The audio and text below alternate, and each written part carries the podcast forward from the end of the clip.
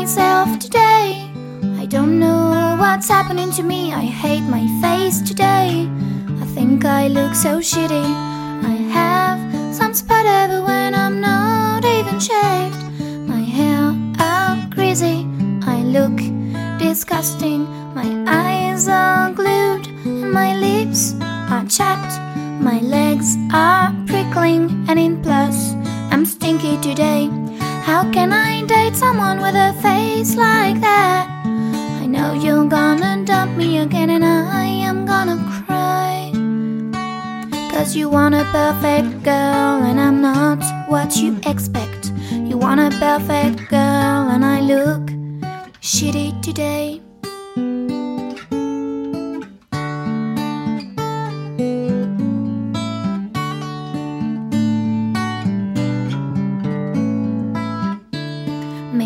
Should put some make up and find some crazy outfit 二十三岁的时候，母亲开始逼着我谈恋爱。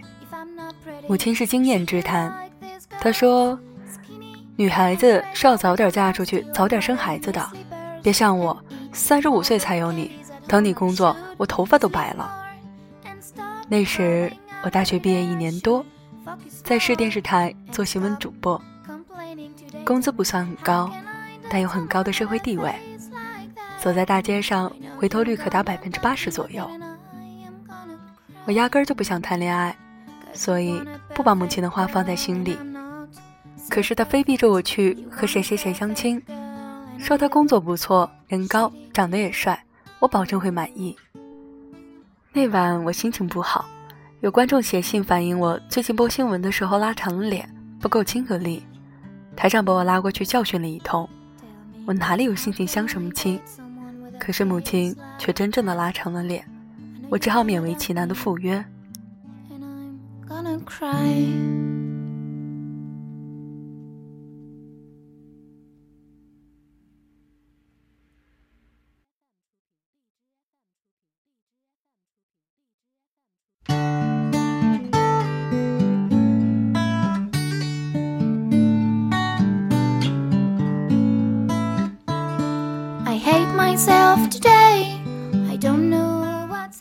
约会很老套，吃饭，青阳和他妈妈早就坐在那里了，还有几个我不认识的老太太，一见到我都嘟囔着说：“乔乔比电视上还要漂亮。”一阵寒暄和介绍后，他们刻意的安排我坐到青阳的边上。青阳对我点头，很普通的一个男孩，没什么特点，更谈不上帅。看来母亲军心有误。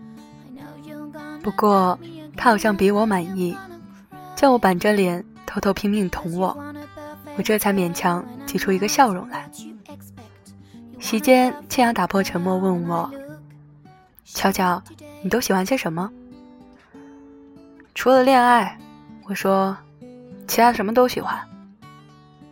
他尴尬的一句话也说不出来。敬酒的时候，我把可乐泼得到处都是。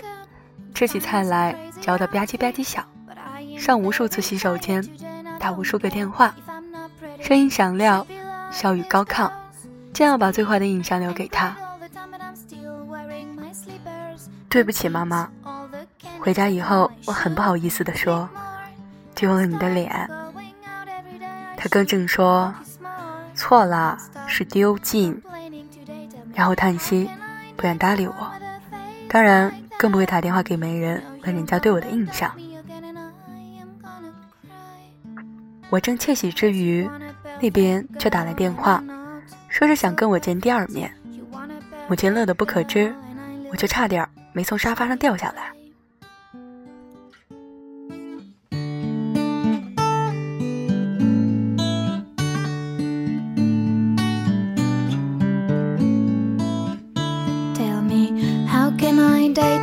Someone with a face like that. I know you're gonna dump me, and I'm gonna cry.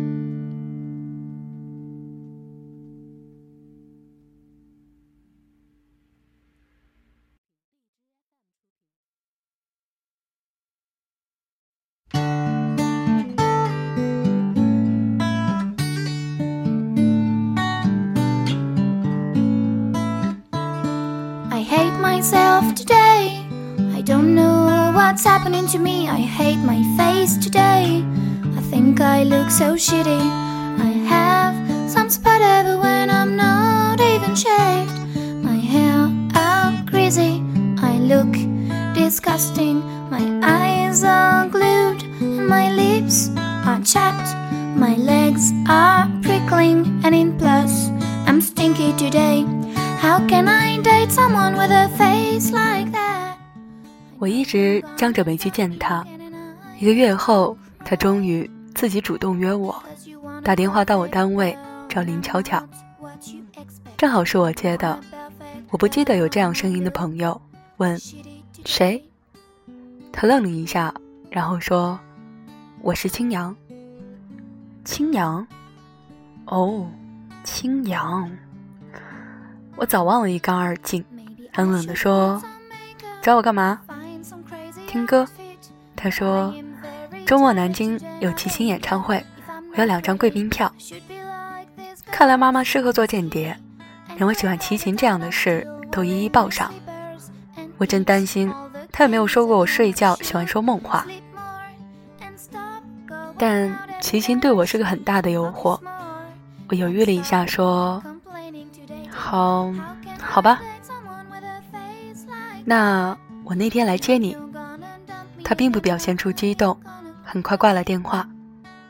我以为是要坐火车去的，没想到的是，庆阳来接我的时候，开着他自己的车。从我们这里到南京走高速有一个小时的车程，他一直放着齐秦的歌，话。并不多，我乐得听歌休息。到了南京，他请我吃饭，我照样吃很多，没有一点淑女样。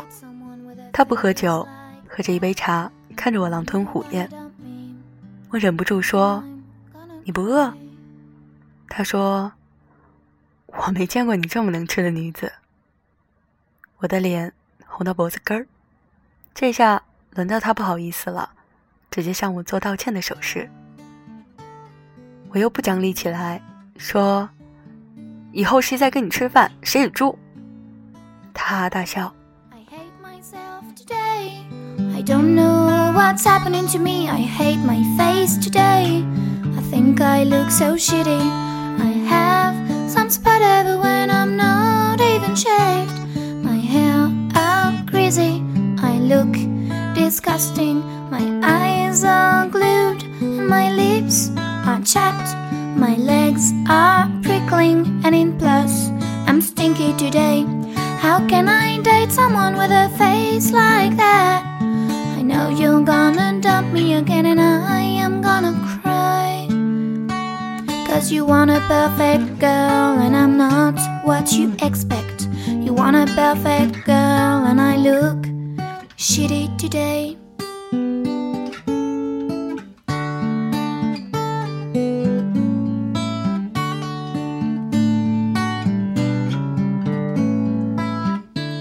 Maybe I should put some some crazy outfit.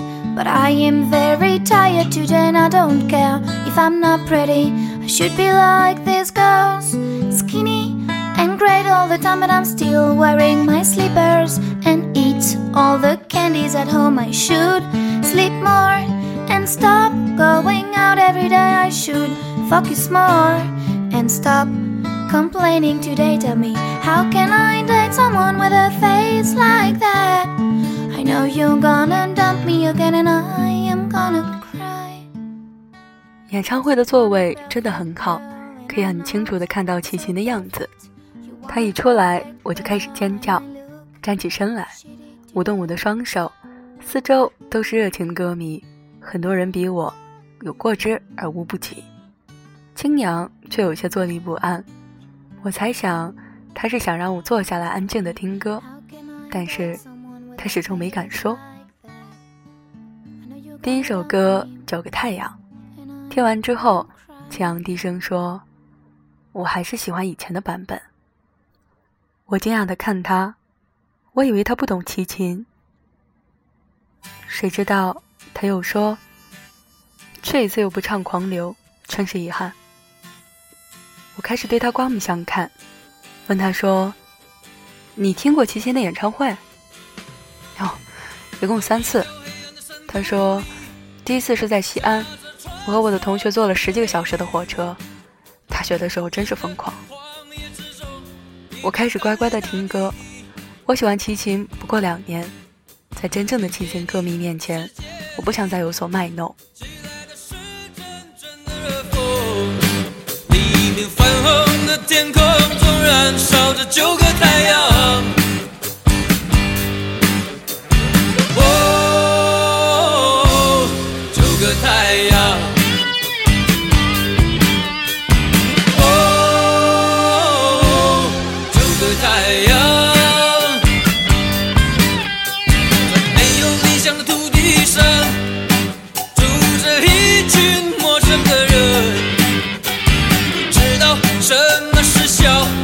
那是眼泪。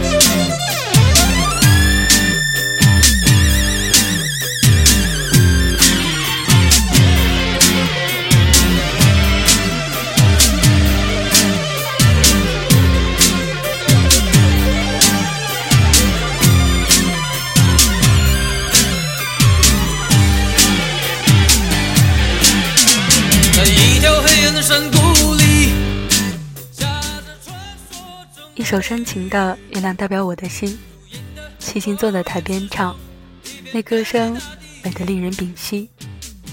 从第一场环形的时间往上望去，月华如水。我偷偷看庆阳的脸，开始觉出他的帅气。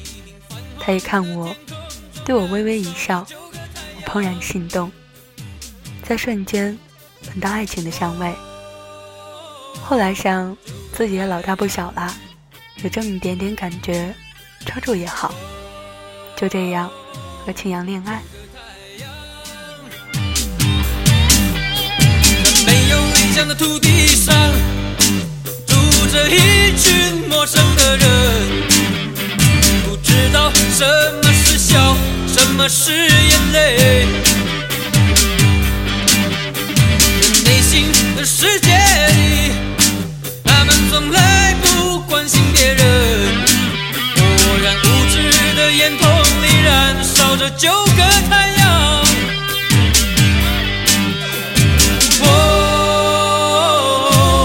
九个太阳。我跟他恋爱之后，才知道他家那么有钱的，难怪老妈对这门亲事热情的有些不像话。我没好气的对老妈说：“我嫁入豪门，你图什么？图什么？”老妈眼眶一红，说：“只图你过得比我快活。”我闭了嘴。我相信他。爸爸死得早，妈妈不操心到我快活，无比不会罢休。可是钱和快活又能有多少联系呢？很快我就发现我和青阳之间的差距。我天生热情好动，可是他不是那种爱玩的男生。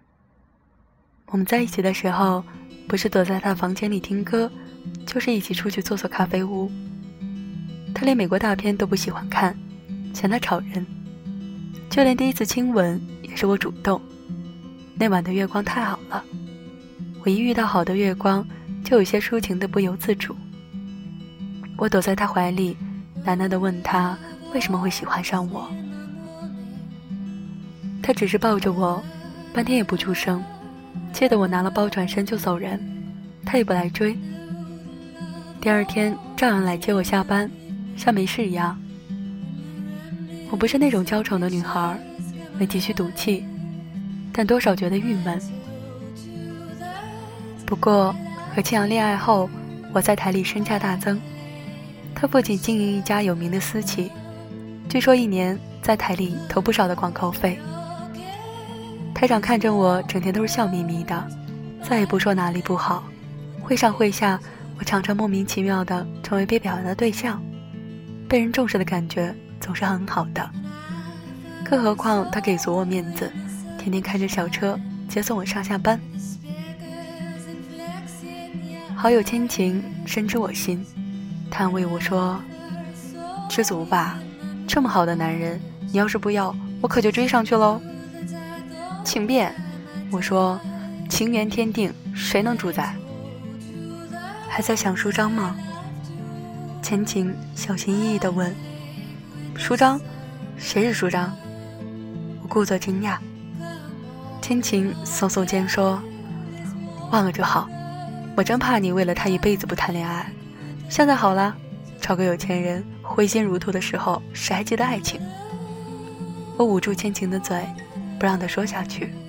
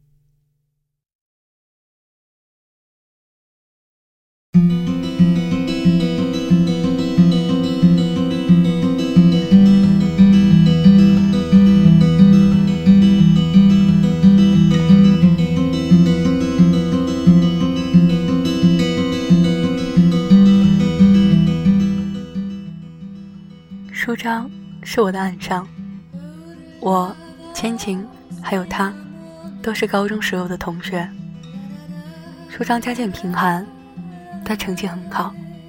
我从高一起就喜欢上他。十五岁的时候就喜欢上一个男生是很苦的一件事。只有千晴分享过我的眼泪和日记。后来，我们考上北京两所不同的大学。班上只有我和他考到了北京。送我走的时候，千晴趴在我耳边说：“巧巧，这下真巧，你看，上帝都给你机会。”我曾一度以为我会成为舒张的女朋友。一乡求学的日子是孤独的，那时我们每周末都会见面，一起吃顿饭，或是看场电影。那年的圣诞节下很大的雪。他终于勇敢地拖住我的手，我们在雪地里漫步了好几个小时，我冻红了鼻尖。他捏捏我的小鼻子说：“乔乔，我会一辈子对你好，我一定要让你过上好日子。”舒张个性高傲，不肯用我一分钱，为此他接了好几个家教，还到电脑公司打打工，或者是披了皮手套在校园里卖。反正他总是有办法弄到钱供自己读书，和跟我一起坐在昂贵的咖啡屋。他说：“瞧瞧你数着吧，给我喝完一千杯咖啡的时间就够了。”我越发喜欢上他，一个有生存能力的男生，让我除了爱情还心生敬仰。我深信他会实现他的诺言，让我过一辈子的好日子。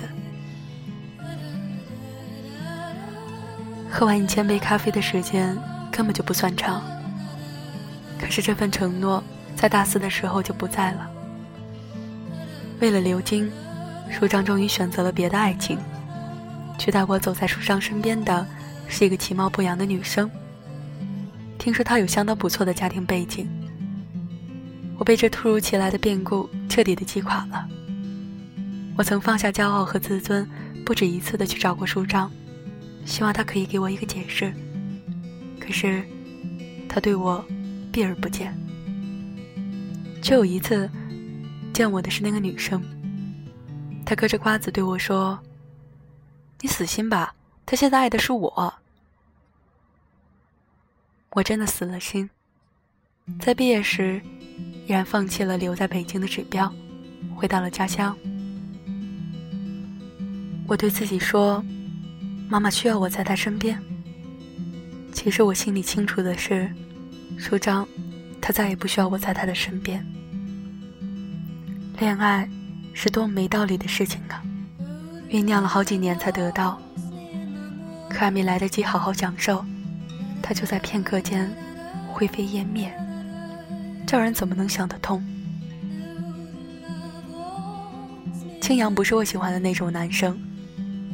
和舒张相比，他少了很多的锐气。但我还是渐渐习惯依赖青阳，只是依赖而已。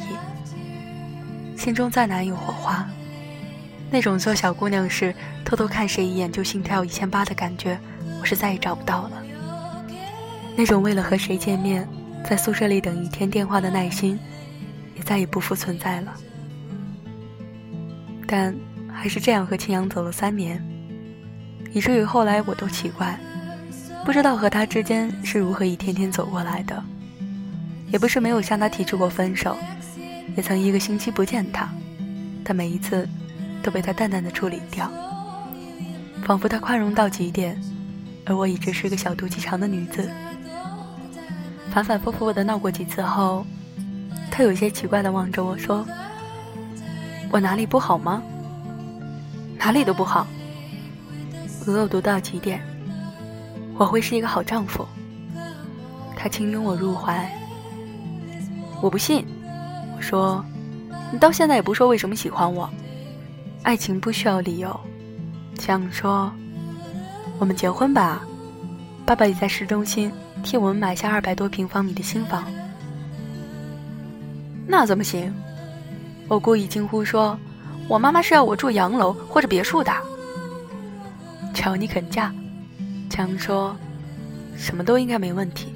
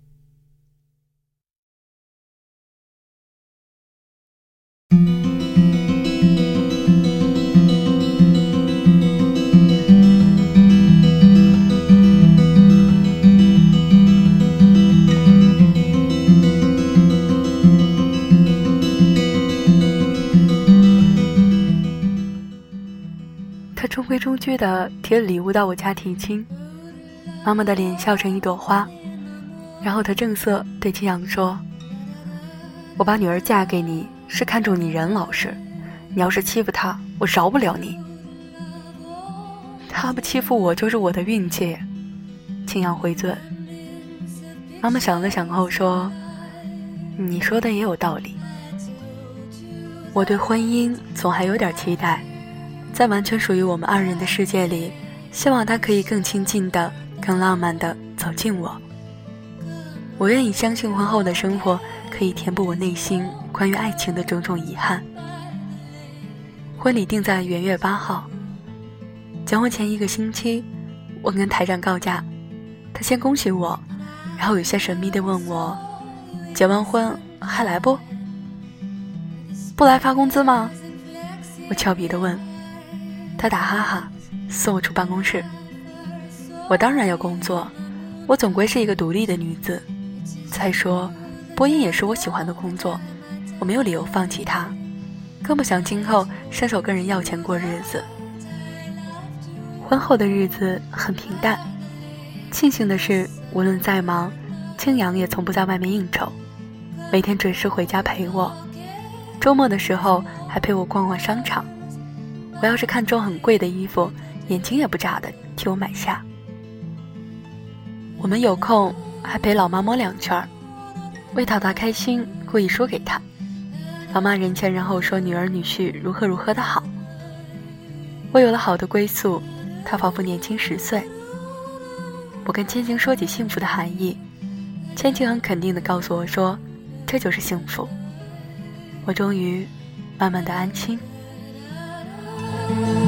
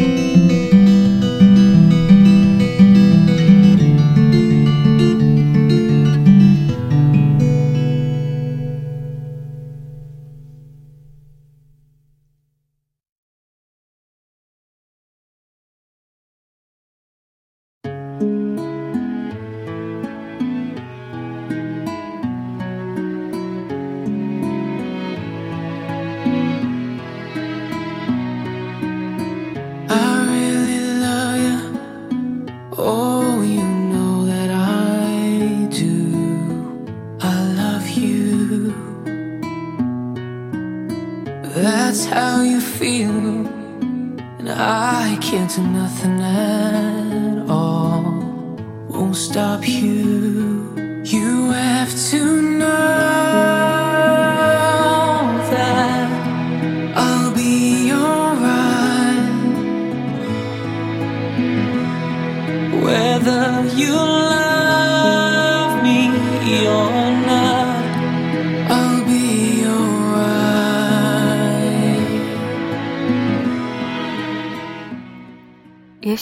好日子不能长久。那天我一个人在家，家里的灯突然坏了，我找了家政公司的人来修。修完后，他要我签字，我到处找不到笔，于是就拉开了庆阳的床头柜，那里面一直都是他自己的东西，我几乎不去碰的。夫妻之间总要有自己的秘密，这点道理我懂得，而且也能接受。可是我在柜子的最里面发现了一个很漂亮的相册，这让我多多少少有些好奇。工人走后，我情不自禁地翻开它，里面装的全是青娘和另外一个女孩的照片，每一张都照得很亲热。仔细的看，女孩的眉宇间竟然和我非常的相似。只是青娘和我在一起时，从来没有露出过那样阳光般的笑容。我爹坐在地上，半天回不过神来。好久以后才打通千晴的电话求助。千晴很快赶到，把我从地上扶起来，替我把照片放回原处，然后对我说：“乔乔，你得装的什么都不知道。”为什么？我掩面尖叫。谁还没有点过去？千晴说：“你不也有？那不一样的。”我说：“我一直奇怪他为什么会喜欢我，原来我不过是别人的替身。你没有发现我和那个女的长得很像吗？”好啦，倩倩安慰我说：“是你自己想的太多。不管怎么说，既然现在他是你的老公，不是他的老公，赢的是你，不是我。”我忧伤的说：“舒张。”绝对不会留着我跟他的任何一张照片。千晴紧紧拥抱我，可怜的乔乔，得想开点儿，否则你不会快乐的。我没有告诉青阳我看到照片的事，回家以后，我已若无其事的看电视。那夜，我再次问青阳：“你为什么会娶我？”青阳有些不耐烦地说：“一个问题上百次问有何意义啊？你从来没有回答过我。”我大声地说：“巧巧。”青阳说：“我爱你。”我愣住了。他从来没有对我说过这三个字，我不知道是真是假，但我已无力和他再为此争辩下去。那一夜，我们背对而睡。过了很久，他过来抱我，我冷冷地推开他说：“我累了，睡吧。”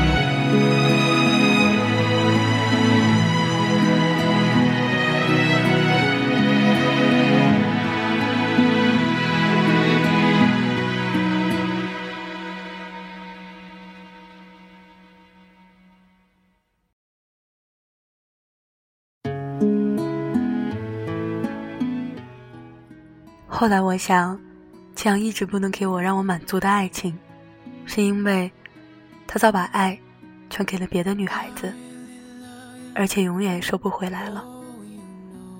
我患得患失，没有一天过得开心。安慰我的永远只有千晴。他打来电话说，明晚有个老同学聚会，来吗？不想。我说。来吧，千金劝我。你要是不来，他们准骂你傲慢。骂就骂吧，我没心思。说是这么说，那晚我还是换了衣服。我们班老同学的感情相当好，这样的聚会一年总会有一两次。只是我万万没想到的是，舒张在。这些年他一直在北京，从来没有回过家。轻轻朝我眨眨眼，我装作若无其事的和舒张握手。这么多年了，我没有忘记过他的面孔。这张面孔如今更成熟和稳重了。他紧握我的手说：“乔乔，好吗？”我放开他的手说：“托您的福，好着呢。”他看看我，不再说话。等他走开以后，千晴低声对我说：“舒张现在混得不错，这次回来是为工作上的事路过，明天就要走了。”我想了很久，还是决定叫你过来。没什么，我应嘴说：“这有什么？”目光却不由自主的去找那个身影。老同学在一起叽叽喳喳，时间总是过得飞快。我和舒张没有机会交流。他难得回来，几乎给他们灌得半醉。最后，我握着千景的手匆忙的和他说再见，他也说再见，眼光并没有在我身上停留。我刚上出租车，手机就响了，竟然是舒张。他说：“乔乔，要车子掉头，我在前面的咖啡馆等你。”说完，迅速的挂了电话。当我在他面前坐下的时候，他微笑了一下，然后说：“没把握你会不会来，谢谢你给我面子。”你是不是醉了？我问他。这些年装醉的本事倒是学会了不少。他又笑，我看不得他笑，把头低了下去。悄悄，舒张柔声地说。你不快乐，他对你不好吗？不管怎么说，比你对我好得多。听说嫁了个有钱人，对，我赌气的说，相当有钱。老吗？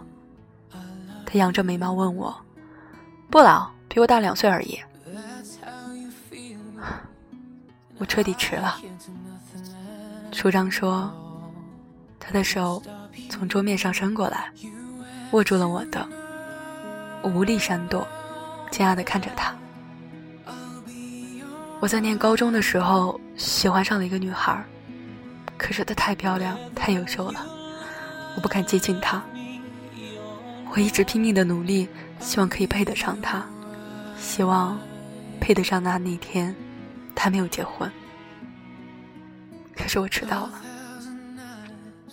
处长说：“我的成功比我想象中晚了两年。”你的故事真动听，我讥讽地说：“给你当年抛弃我找了一个完美的理由。”我当时那么做只是一个手段而已。我那时太年轻，事情想得很简单。我想我回头再跟你解释，你一定可以理解我的。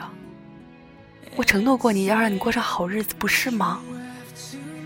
我只是怕我不能留在北京，怕极了。别说这些。我转过脸说：“我早嫁做他人妇了。”我一直没结婚。舒张说：“我可以等你。等我做什么？等你离婚。”他毫不含糊的答。说罢，他坐到我身边来。我向你保证，你今后的幸福。你现在工不工作，对我来说根本无所谓。你怎么可以这样？因为，他用炙热的眼光看着我说：“因为我确定，你还爱着我。”说完，唇霸道而温柔的印到了我的唇上，天旋地转。跟我走吧，乔乔。他说：“我想给你最完美的生活和爱情，以弥补我过去对你造成的种种伤害。”我问：“那他呢？那个帮你找到了最好工作的女孩呢？”舒张看着我说：“你听好，我从来没有爱过她，只是一个手段而已。你到现在还不明白吗？”我开始低声哭泣。舒张，我亲爱的舒张，他早就和过去不一样了。那个我十五岁起就轰轰烈烈爱上的男生，自从离开我的那一刻，他早就变成了一个世俗的男人，变得可怕而又狰狞。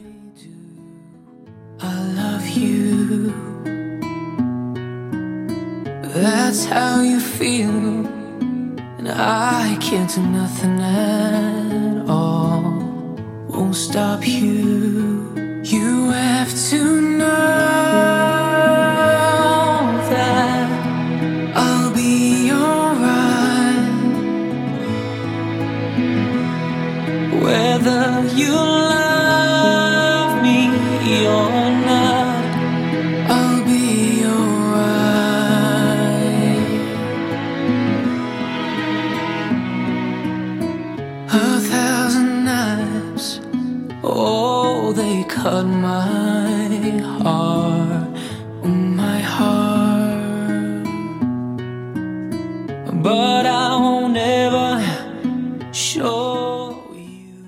是严肃的，舒畅说。从某种意义上来说，男人除非是实在不得已，否则绝对不会娶一个自己不爱的女人。是真的吗？我问他，他点头说：“就算娶了，也不会真正的对她好。”我知道了。我喝下最后一口咖啡，告诉书章说：“我要回家。”真的不跟我走？他相当的失落。不，我说，你不必内疚。过去的事情我全忘了，包括刚才的那个吻。说完，我起身离去。我出门后就打了青阳的电话，他很着急的说：“你手机不通，我找你快一个小时了，你在哪儿？我来接你。”不用，我说这就回家了。我第一次发现自己很想念青阳，甚至还有些爱他。也许我该谢谢舒张，谢谢他，在一杯咖啡的时间里，教会我什么是真正的爱情。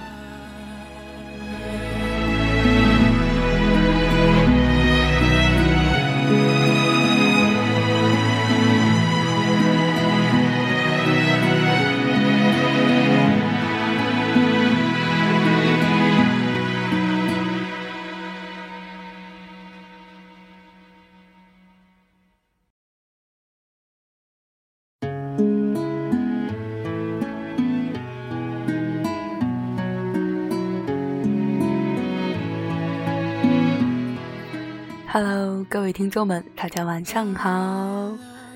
是我是一个劳模，请为我鼓掌，谢谢大家。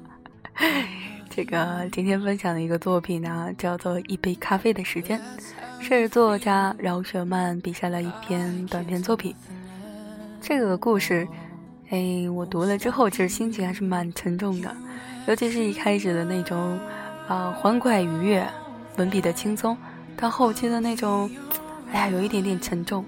到最后，尤其是当我看到她在抽屉里发现她老公与前女友的照片的时候，我内心也是崩溃的呀。然后我白天的时候，我其实试着读给我的朋友听，然后他听他听的时候也是一肚子怨气，好像真的男朋友背叛了她一样。好啦，那今天要给大家推荐一个这个博客。是找到兔先生，啊，其实他全名有一点点长了，可是我我待会儿会把他的这个全名，还有他的这个号码，荔枝 FM 的号码给大家分享到这个下面啊。他是一个什么样的这个主播呢？觉得他的声音是非常富有磁性的，然后读故事特别能带人入情节。啊，我今天反复听他的有两个作品，一个作品叫《Life Story》，呃，生命的故事啊，还有一个作品叫这个《一碗阳春面》，都是讲的非常的棒，让你脑海中不仅就出现了一种画面，特别特别的美好。嗯，然后据他说，他也是去啊自己苦练，然后这个达到了现在一个效果。其实我光说没有用啊，嗯，到时候如果我可以问他要这个，这个这个叫什么？要要这个作品的话，我直接在咱们的这个博客当中分享就好了。OK，话不多说了啊，这个老规矩，如果你有什么想说的、想听的，可以直接给我留言，也可以把你的作品发送到我的邮箱当中，我邮箱地址是九二五四三六四七二 at @QQ 点 com，九二五四三六四七二 at @QQ 点 com。祝大家晚安喽，拜拜。